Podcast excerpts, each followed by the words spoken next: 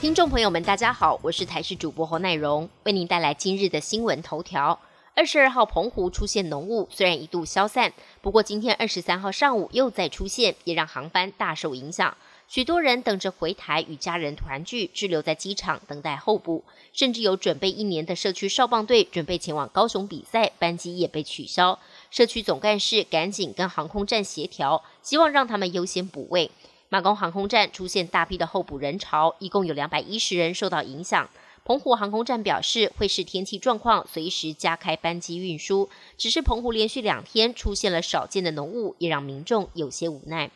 使用电热毯竟然不知不觉的烫伤了。台中一名六十八岁男子月初因为寒流来袭，边看电视边使用电热毯，看得太入迷，直到觉得左大腿出现了灼热痛感，才发现被电热毯给烫伤了，出现了五十元硬币大的水泡，赶紧就医，结果是深二度到三度烫伤。医生提醒，烫伤第一时间一定要冲冷水降温，用湿毛巾或纱布包裹后就医。一旦出现水泡，别刺破，也别乱抹药，避免烫伤情况更为严重。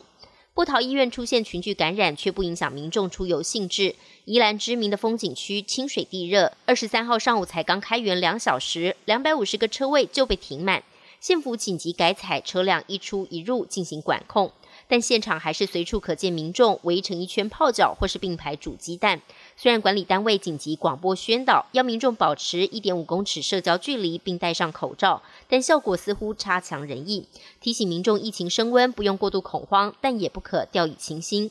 英国的新冠疫情仍然严峻，二十二号单日新增确诊病例四万零两百六十一人，新增死亡一千四百零一人。除了原本的南非变种病毒之外，英国境内共有三种变种病毒，包括了肯特郡变种病毒、南非变种病毒以及巴西变种病毒。英国当局警告，肯特郡变种病毒不但传播力更强，致死率也可能更高。至于南非跟巴西的变种病毒，它们的传染力到底有多强，目前无法完全掌握。而现有疫苗对这两种病毒的效力也可能打了折扣。牛津阿斯特捷利康的新冠肺炎疫苗原定在今年第一季，也就是三月底之前，向二十七个欧盟国家提供大约八千万剂，没有想到却出现了生产问题，导致减工百分之六十以上，只能交付三千一百万剂。根据路透社的报道，阿斯特捷利康发言人坦诚，由于欧洲供应链某个生产地点的产量下降，使得制造量低于最初预期的目标。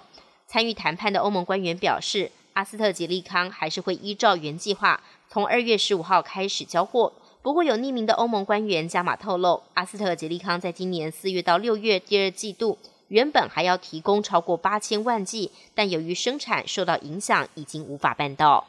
澳洲政府在先前敲定了一项提案，要求脸书和谷歌等数位平台向当地媒体支付新闻内容费用，以保护该国的新闻业。不过，谷歌在周五，也就是二十二号表示，如果澳洲政府真的通过这项法律，将会停止澳洲的 Google 搜寻引擎服务。澳洲当局仍在针对这项法令进行讨论。谷歌公司警告表示，如果实施新法，一千九百万的澳洲用户将面临 Google 搜寻服务跟 YouTube 体验停止或是减低的问题。本节新闻由台视新闻制作，感谢您的收听。更多内容请锁定台视各界新闻与台视新闻 YouTube 频道。